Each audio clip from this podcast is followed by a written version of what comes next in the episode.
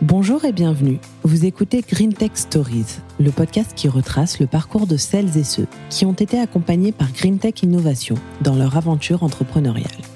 La démarche Green Tech Innovation du ministère de la Transition écologique conseille et soutient chaque année des startups innovantes qui s'inscrivent dans la démarche d'accélération des politiques du ministère.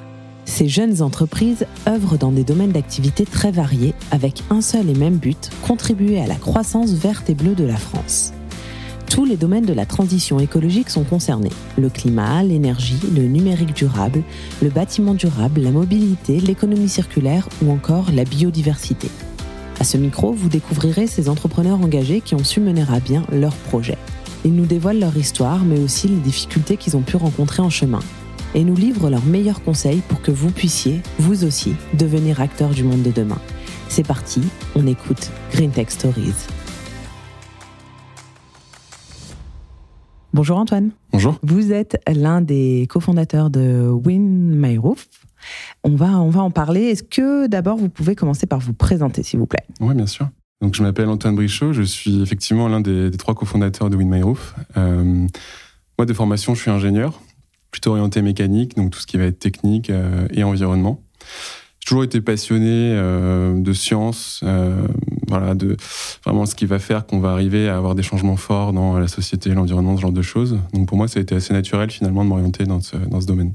Et Win My Roof, en quoi ça consiste? Donc si on traduit littéralement, ça veut dire rien, mais on pourrait imaginer du vent sur mon toit, par exemple, quelque chose comme ça. En quoi ça consiste? Donc l'idée, c'est d'apporter une brique euh, manquante en termes de production d'énergie décentralisée, c'est-à-dire pas sur des gros parcs classiques, mais plutôt sur une production locale, au travers de l'utilisation du vent. Et donc nous, ce qu'on a développé, c'est une petite turbine horizontale euh, qui fait qu'un mètre cinquante de haut et qui va venir se placer au niveau de l'arête des bâtiments pour récupérer les vents qui remontent le long des façades. Et donc en chaque module de 2 mètres, en fait, l'idée, c'est de venir vraiment les juxtaposer les uns à côté des autres pour avoir derrière une production qui soit suffisamment importante pour compenser 5, 10, 20, 50% de la consommation d'un bâtiment. Donc euh, vous avez essayé en fait de venir euh, en complément de ce que proposent euh, les éoliennes traditionnelles? C'est une approche différente. On est vraiment plutôt sur de l'autoconsommation. on va être en complément des panneaux solaires qui existent déjà beaucoup, qui sont très répandus. C'est une source de production qui fonctionne très bien dans les zones ensoleillées. Dans les zones moins ensoleillées, c'est compliqué. Et nous, ce qu'on a remarqué, c'est qu'effectivement, en général, c'est assez corrélé. Les endroits où il va y avoir plus de vent, il va peut-être y avoir un peu moins de soleil, exception faite du sud de la France. Euh, et donc l'idée, c'est vraiment de venir en complément de ces solutions-là pour proposer derrière au bâtiment en fait d'exploiter complètement son potentiel au travers du soleil, du vent et d'autres technologies qui sont euh, qui peuvent être intégrées aussi. Et comment est née cette idée? Est-ce que vous faisiez euh, partie de ceux qui ont eu l'idée? Alors effectivement, je fais partie de, euh, de, la genèse. En fait, ça a démarré, c'était un projet étudiant de l'école des ponts. on était trois ingés de l'école des ponts. Et en fait, le projet était très théorique finalement au début. On a été challengé sur euh, la manière la plus optimale de récupérer du vent sur un bâtiment et d'en faire de l'électricité. Et en fait, euh, on a d'abord fait un gros travail de bibliographie pour vraiment comprendre ce qui avait été fait, ce qui n'avait pas marché, ce qui avait marché ou, ou, presque. Et derrière, en fait, on a itéré pas mal et on est arrivé à, une V0 euh, qu'on a faite à la main dans les labos de l'école des ponts quand on était encore étudiant il y, a, trois ans et qui nous a permis de valider l'idée générale, euh, de valider aussi notre diplôme, mais de valider aussi l'idée générale derrière Win My Roof et d'arriver à quelque chose euh, sur lequel on pouvait commencer à travailler de manière un peu plus concrète. Et vous étiez certain que ça répondrait à un besoin des consommateurs? Au début, pas du tout. Euh, vraiment, la genèse, elle, elle, a été complètement euh, orientée sur le produit, puisque c'était un challenge technique, finalement, au début. Donc, on a développé une solution, euh, on a montré qu'elle fonctionnait, mais c'est vrai qu'au début, il n'y avait aucun focus sur les besoins sur le marché, parce que c'était pas du tout l'approche en fait, euh, en réalité, on n'était pas parti euh, pour monter une société au tout début. Donc, c'était vraiment un projet étudiant. Et derrière, en fait, on a fait quelques rencontres euh, intéressantes. On a notamment remporté aussi un prix avec Vinci, qui nous a ouvert un peu justement les portes de l'entrepreneuriat, de l'accompagnement et du monde de la construction, du BTP et de l'énergie. Et à partir de là, on a vraiment commencé à intégrer toutes ces contraintes-là. Vous aviez plus le choix on avait le choix. Personne nous a forcé à, nous jeter là-dedans. Euh, on l'a fait par envie parce que forcément, il y avait le challenge technique. On voulait aller, aussi aller au bout pour montrer que même sur un toit, sur un bâtiment, ça fonctionnait. Quand on en met 10, ça fonctionne. Euh, mais derrière, c'est vrai qu'il y a eu le déclic où quand on s'est rendu compte qu'on avait la possibilité de faire ça pendant un an, d'être accompagné par Vinci, d'être donc c'était les équipes de Léonard, l'incubateur de Vinci, mmh. et d'avoir euh, voilà tout un écosystème euh, auquel on pouvait poser toutes les questions qui nous venaient. C'est vrai que ça a été très tentant. Et puis sur le coup, en fait, on n'avait rien à perdre et tout à gagner. Donc du coup, vraiment, on y est allé sans trop se poser de questions. Et ça fait trois ans. Et donc, euh, une fois que vous aviez euh, rencontré euh, Vinci, que vous avez été pendant plusieurs mois dans cet incubateur, comment est-ce que vous en êtes arrivé à la confection de, ces éoliennes, à, les apposer sur vos premiers bâtiments? Comment ça s'est passé? Euh, il a fallu tout, tout remettre à plat euh, parce qu'on n'était pas du tout dans une optique justement bâtiment au début. Enfin voilà, comme j'ai dit, c'était le projet vraiment technique. Donc il a fallu intégrer euh, tout un tas de contraintes liées à la fois au bâtiment, à l'installation, aux besoins des clients, à l'intérêt. Donc il y a eu un gros travail de ciblage aussi. Pour faire ça, vous avez dû faire appel à des personnes extérieures pour vous épauler? Ouais, on avait alors on, avait des coachs à résidence dans l'incubateur où on était qui nous ont vraiment aidés dans comment construire un business model, comment mener des entretiens avec des prospects, des clients. Donc tout ça, ce travail-là, il y a eu bien, je pense, trois, quatre mois de formation parce que c'était pas la formation initiale qu'on avait euh, dans nos études. Et derrière, par contre, on a fait ce travail-là nous-mêmes euh, pendant à peu près un an de vraiment comprendre en fait ce qu'il fallait qu'on mette dans le produit, l'intérêt qu'il représentait, la manière dont il fallait mettre à disposition l'électricité, voilà, tout un tas de... C'était très opérationnel finalement, mais en intégrant tout ça très tôt, on est arrivé à un produit qui, à la différence de ce qui s'est fait et qui n'a pas marché, en fait, est adapté euh, au marché qui vise.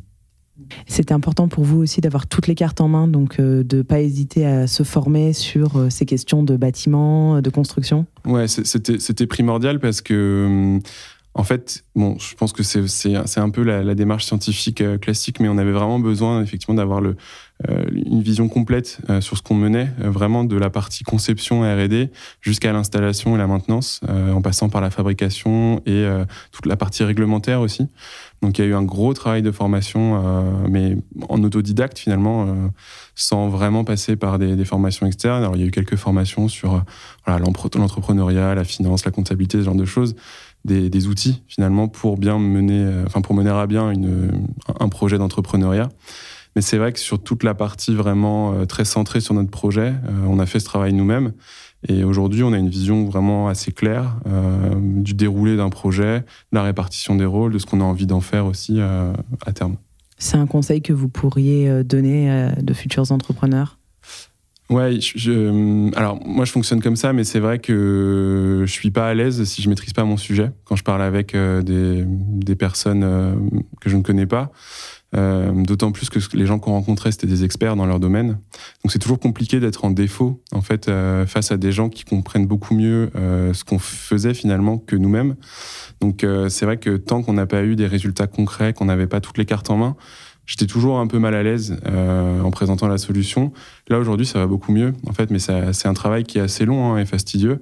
Mais c'est vrai qu'il faut, euh, toute façon, faut passer par tout un tas de, de rendez-vous un peu foireux pour arriver à la fin à faire quelque chose d'efficace, à présenter correctement son produit, à, attirer les gens et à, et à, les accrocher en fait aussi, euh, à les embarquer avec nous dans le projet. C'est le temps qu'il faut aussi pour s'approprier son projet au final. Ouais, exactement. Alors, euh, ça dépend, je pense, d'où on part. Nous, on, est on a pris le problème à l'envers, c'est-à-dire qu'on est parti de la solution, il a fallu trouver le marché. En général, la démarche, euh, c'est plutôt l'inverse, c'est-à-dire qu'on identifie un marché, un besoin, et on développe une solution. Donc, c'est sûr que le discours est un peu plus rodé dès le début. Euh, nous, on a fait le travail dans l'autre sens, mais en fin de compte, ça a bien fonctionné quand même. Il y a eu pas mal d'itérations, de prototypes, de versions, d'essais, de tests, mais, mais on est arrivé en en, moins de deux ans à quelque chose de très concret euh, en partant finalement quasiment de la feuille blanche. Vous avez fait appel à des entreprises françaises pour concevoir euh, ces caissons euh? Alors sur, sur la conception, on l'a fait, on l'a fait nous-mêmes. C'était notre cœur de formation, donc vraiment c'est la partie qu'on maîtrisait le mieux. Sur la partie électronique et électricité, on, on s'est fait accompagner par les entreprises françaises. Sur la partie industrialisation aussi, parce qu'en fait, l'avantage d'avoir des partenaires locaux, c'est que pour discuter, ça reste, ça reste quand même plus simple. Et pareil sur la partie production, prototypage, on a travaillé avec euh, des sociétés françaises qui était basée soit sud-est, soit sud-ouest. Et pour l'instant, ça se passe très bien comme ça. Elles vous ont facilement fait confiance? Sur les, cabinets d'études, les bureaux d'études, ouais, il n'y a pas de souci. En fait, c'est des prestations assez classiques. Euh, sur les prototypistes, il n'y avait pas trop de problèmes non plus. Ils ont l'habitude de travailler sur des toutes petites séries, un, deux modules. Enfin, ils étaient très à l'écoute. Euh, donc ça, c'était agréable. C'est vrai que par contre, sur la partie industrialisation un peu plus conséquente, 100, euh, 150 éoliennes, là, ça devient plus compliqué parce que bah, il y a besoin d'assurance, que la commande va aboutir. Donc nous, on a besoin en amont aussi de s'assurer que ces projets-là, ils vont être vendus finalement. Donc c'est vrai que là, il y a, y a, un jeu un peu, il y a un équilibre à trouver entre euh, ce qu'on va être capable d'assurer au fournisseur, ce que lui va être capable de, de prendre sur lui et donc d'accepter de, de, jouer avec nous finalement. Et on a trouvé, on a trouvé quand même quelques partenaires en France qui, qui, jouent le jeu. Vous aviez vos premiers clients avant de lancer l'industrialisation et la production ou pas? Euh, sur, les, sur, les premiers modules, on les avait. Euh, là, aujourd'hui, on est en train de travailler sur une série plus conséquente euh, où on n'a pas rempli 100% pour l'instant du, du, carnet de commandes. Donc là, c'est un peu un pari, mais on est confiant. Et en fait, là, l'idée, c'est d'aller débloquer les nouveaux contrats grâce à ceux qu'on est en train d'installer. C'est des preuves de concept, c'est des démonstrateurs, ça rassure, parce que c'est une technologie qui n'existe pas. Donc du coup, c'est toujours compliqué de vendre quelque chose où il n'y a, pas de, matière, il n'y a pas de preuves. Euh, donc on y va vraiment étape par étape. On a eu d'abord des essais dans des laboratoires qui nous ont permis de décrocher les premiers contrats. Et maintenant, les premiers démonstrateurs où il y a deux à quatre modules vont sûrement permettre de décrocher les prochains contrats où là, on sera sur des installations plus complètes avec des bâtiments complètement installés. Euh, et c'est plutôt vers ça qu'on tend. Quel est le premier endroit que vous avez équipé? Euh, alors, on a posé un module euh, vraiment dédié à R&D euh, sur, sur les locaux de, de Seine City. c'est à côté de l'école des Ponts. c'est un site dédié à la R&D. Donc ça, c'était nous. C'était pas un, module commercial, mais c'était un peu le, martyr de, toute, la famille de, prototypes.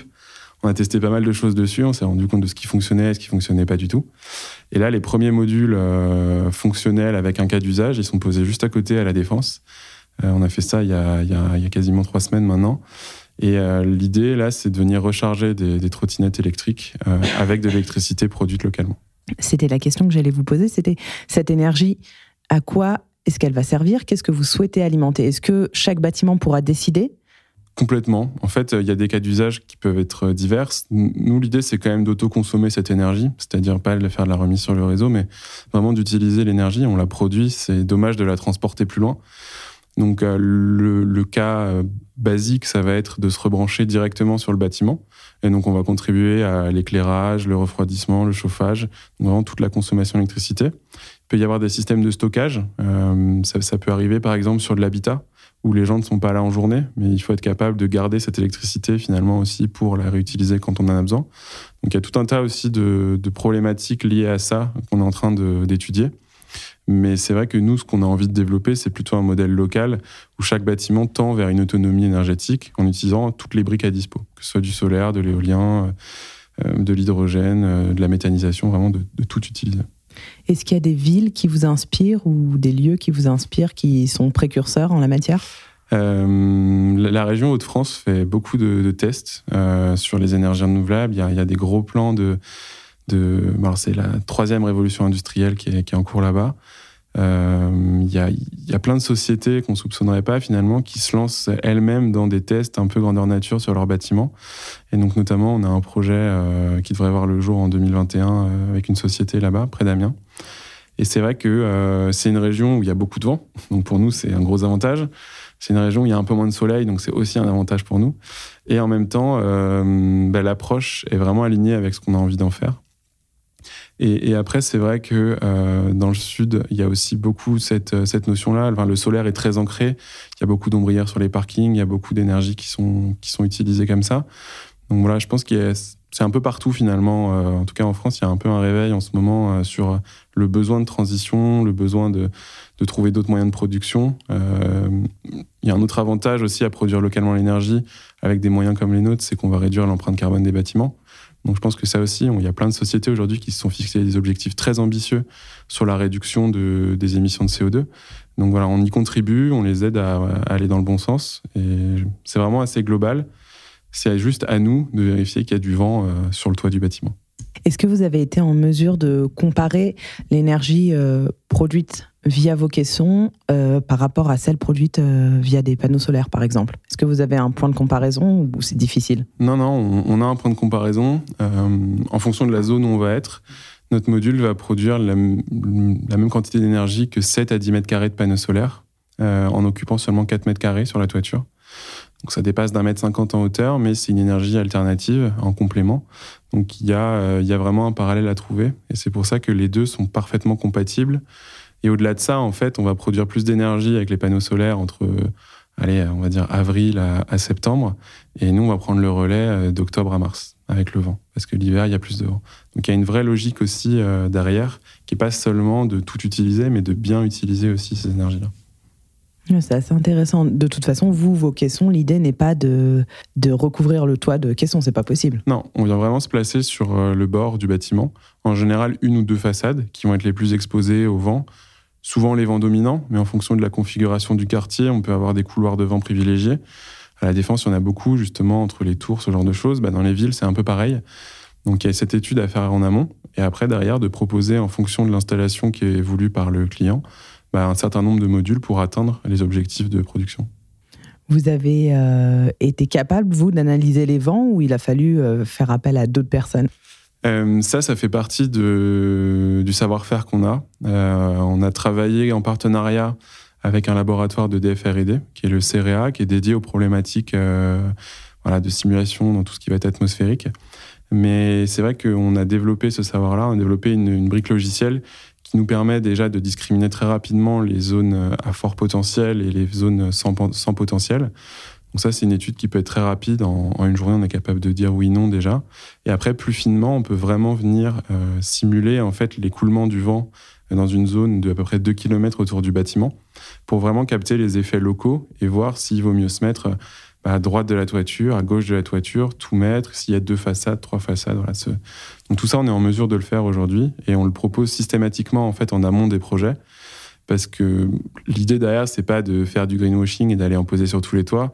C'est quand même de trouver les endroits où a un vrai intérêt, euh, aussi bien euh, énergétique euh, qu'économique qu'environnemental.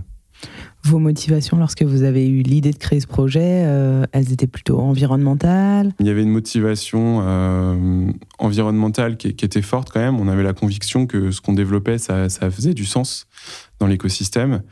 Et il y avait aussi une motivation euh, qui, est liée à la motivation environnementale, mais plus sur la volonté de s'engager, enfin participer au changement, à la transition, apporter des solutions je pense que c'est le rôle des ingénieurs, c'est-à-dire qu'on est, formé à trouver des solutions à des problèmes.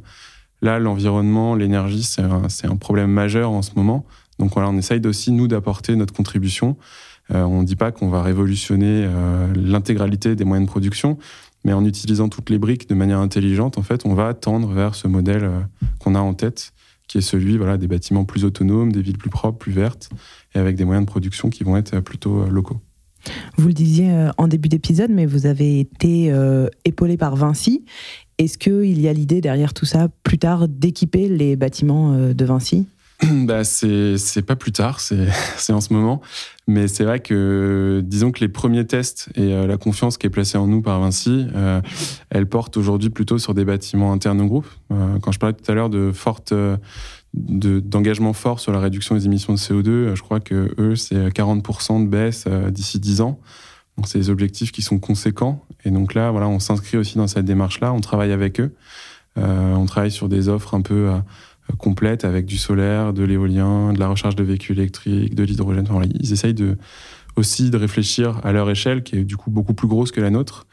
Mais on a cette chance quand même d'être en lien très fort avec eux. Alors, il n'y a rien d'exclusif et c'est pas du tout, euh, c'est pas du tout bloquant pour nous sur, euh, pour travailler sur d'autres projets.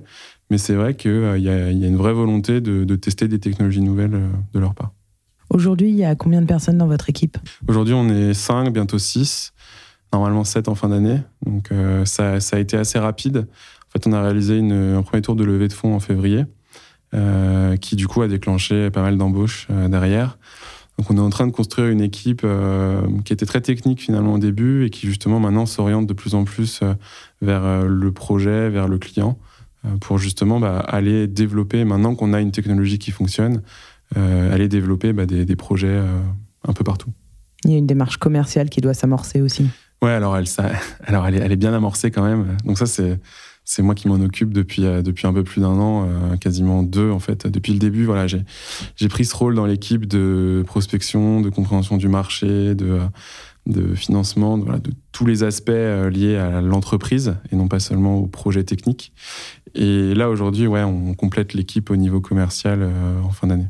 Vous avez aussi été euh, épaulé par la Green Tech. Qu'est-ce que ça vous a apporté? Est-ce que c'est un conseil que vous pourriez donner aux jeunes entrepreneurs de se rapprocher de ces organismes? Alors nous, la Green Tech, ça a été, ça a été un peu le, radeau qui nous a un peu sauvés il, y a, y a un an parce que on n'avait pas de locaux, on n'avait pas de fonds. Euh, donc c'est vrai que ça a été enfin, c'était compliqué d'envisager de monter une société sans accompagnement, sans, sans locaux, sans moyens. Et c'est vrai que la Green Tech mettait à disposition des locaux, euh, mettait à disposition euh, du conseil si besoin, un réseau assez conséquent aussi bien au niveau technique que légal, que voilà, sur tout un tas d'outils aussi et de partenariats qui étaient négociés. Donc ça nous a beaucoup aidé. Euh, on a énormément usé et j'espère pas abusé. Euh, mais c'est vrai que ça a été ça a été une chance. Donc on est resté un an en fait euh, avec eux avant de déménager et de voler un peu de notre propre aile. Mais c'est vrai qu'au début, à la jeunesse d'un projet, je trouve le format assez, assez bien adapté parce que il y a une espèce de, il y a une bienveillance aussi puisqu'on est sur des projets environnementaux. Donc euh, il y a cette notion d'entrepreneuriat euh, social, solidaire, euh, qui est un peu liée finalement à l'environnement. Et, puis c'est aussi un gros réseau, donc on rencontre pas mal de monde, même d'autres startups. Mais c'est vrai que ça donne des idées, il y a une espèce d'émulation. Donc c'est ouais, c'est pour ça, je, je conseillerais d'y aller.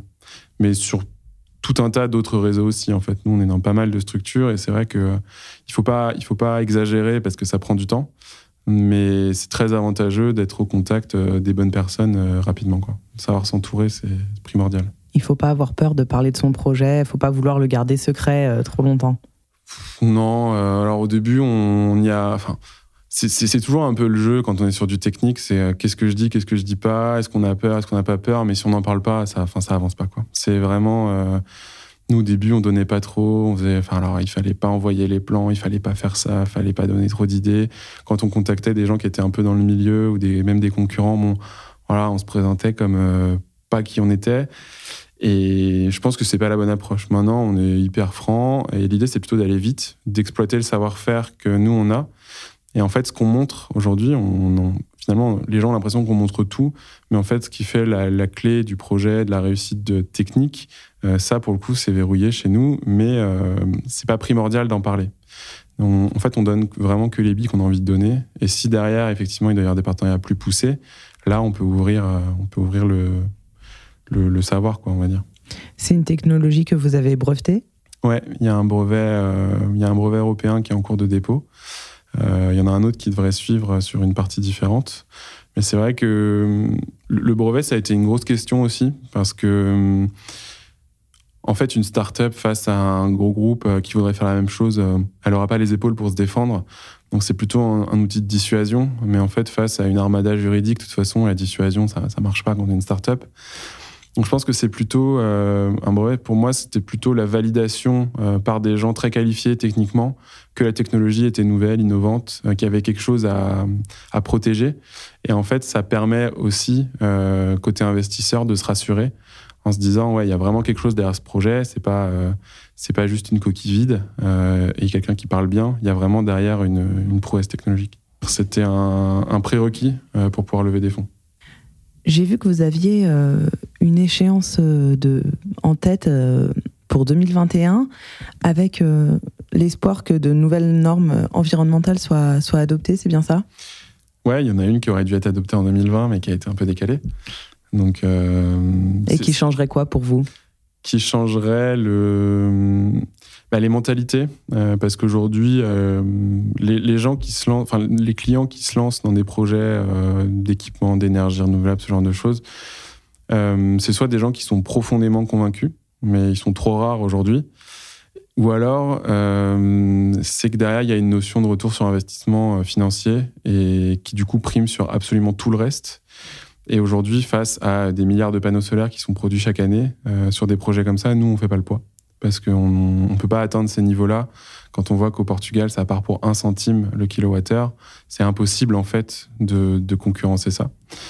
Donc cette nouvelle loi, pour moi, elle, permet juste de dire, euh, on, ne fait pas ça parce que ça fait joli et euh, et ça permet de gagner de l'argent. On fait ça parce que derrière il y a une vraie logique et qu'il faut que voilà, faut que ce soit en fait finalement une contrainte euh, pour chaque entreprise. Au début, ça va être vu comme une contrainte et peut-être que d'ici 10, 15 ans, ce sera juste euh, la norme, en fait. De dire, euh, voilà, il faut qu'il y ait X% sur la toiture de tous les bâtiments qui se construisent qui soient dédiés à la production d'énergie, à la végétalisation, à tout un tas de mesures environnementales. Le secteur de la construction, c'est un secteur qui tend à se verdir, mais qui, qui a encore un peu du mal bah, il y a quand même, euh, pour baigner dedans, pour avoir baigné dedans là, pendant, pendant trois ans, c'est quand même impressionnant tous les tous les outils qu'ils ont à disposition et qu'ils mettent en œuvre. Euh, nous, on est sur la partie énergie, production.